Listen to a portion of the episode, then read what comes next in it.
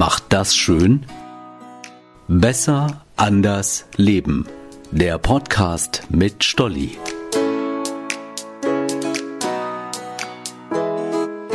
Hey, ich bin Stolli und wollte euch schon mal vorwarnen. Der große Tag der Liebe naht. Ja, Sonntag ist Valentinstag, der Tag der Liebenden. Liebe, eines der schönsten Gefühle ever. Man kann eigentlich nicht drüber reden, ohne kitschig zu werden. Wenn die Liebe zuschlägt, überlagert sie alles. Die Tage sind schöner, Schmetterlinge im Bauch sorgen für ein Strahlen im Gesicht, man fühlt sich gut, lebendig. Eine meiner Freundinnen ist gerade ziemlich verliebt. Sie ist schon lange erwachsen, fühlt sich aber wie 17 und benimmt sich auch so. Ich habe nicht gedacht, dass ich sowas nochmal in meinem Bekanntenkreis erlebe. Also dieses frisch verliebt sein. Freunde haben geheiratet, sich getrennt, neue Partner gefunden. Ich dachte, irgendwann ist die Liebe Liebe halt. Vor allem, wenn man schon groß ist, also so alt wie ich und älter. Aber nein, wenn es dich erwischt, erwischt es dich und zwar richtig.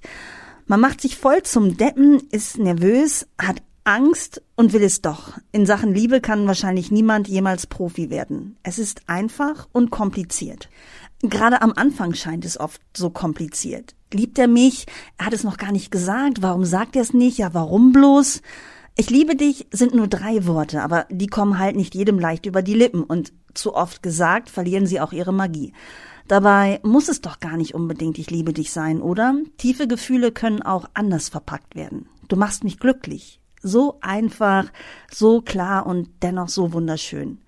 Es kommt eigentlich nicht auf die Worte an, sondern auf das Gefühl, das dahinter steckt. Was lässt uns lächeln, wenn wir an den anderen denken? Das zu sagen erspart eine Liebeserklärung mit den drei Worten, oder?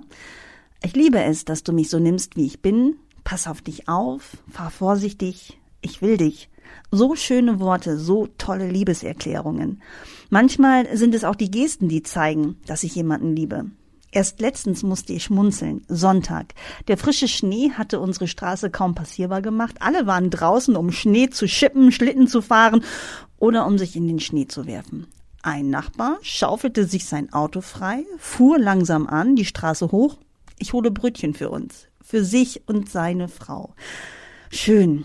Liebe ist viel mehr als ich liebe dich. Es sind auch die kleinen Aufmerksamkeiten, wenn der Kamin an einem kalten Septemberabend angezündet wird, weil sie halt schnell friert, ein neues Parfüm gekauft wird, weil das alte fast aufgebraucht ist, er nochmal zum Griechen zurückfährt, weil der vergessen hat, Tzatziki einzupacken.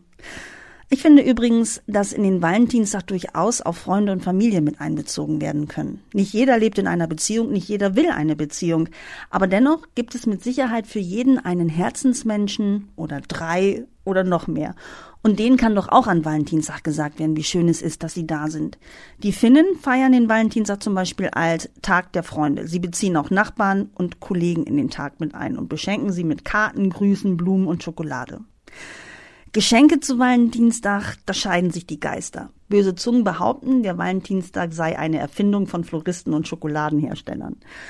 Ursprünglich war der Valentinstag der Gedenktag für den Bischof Valentin von Terni. Dieser Heilige soll Soldaten verheiratet haben, obwohl dies verboten war. Verliebten hat er einer Geschichte nach Blumen aus seinem Garten geschenkt.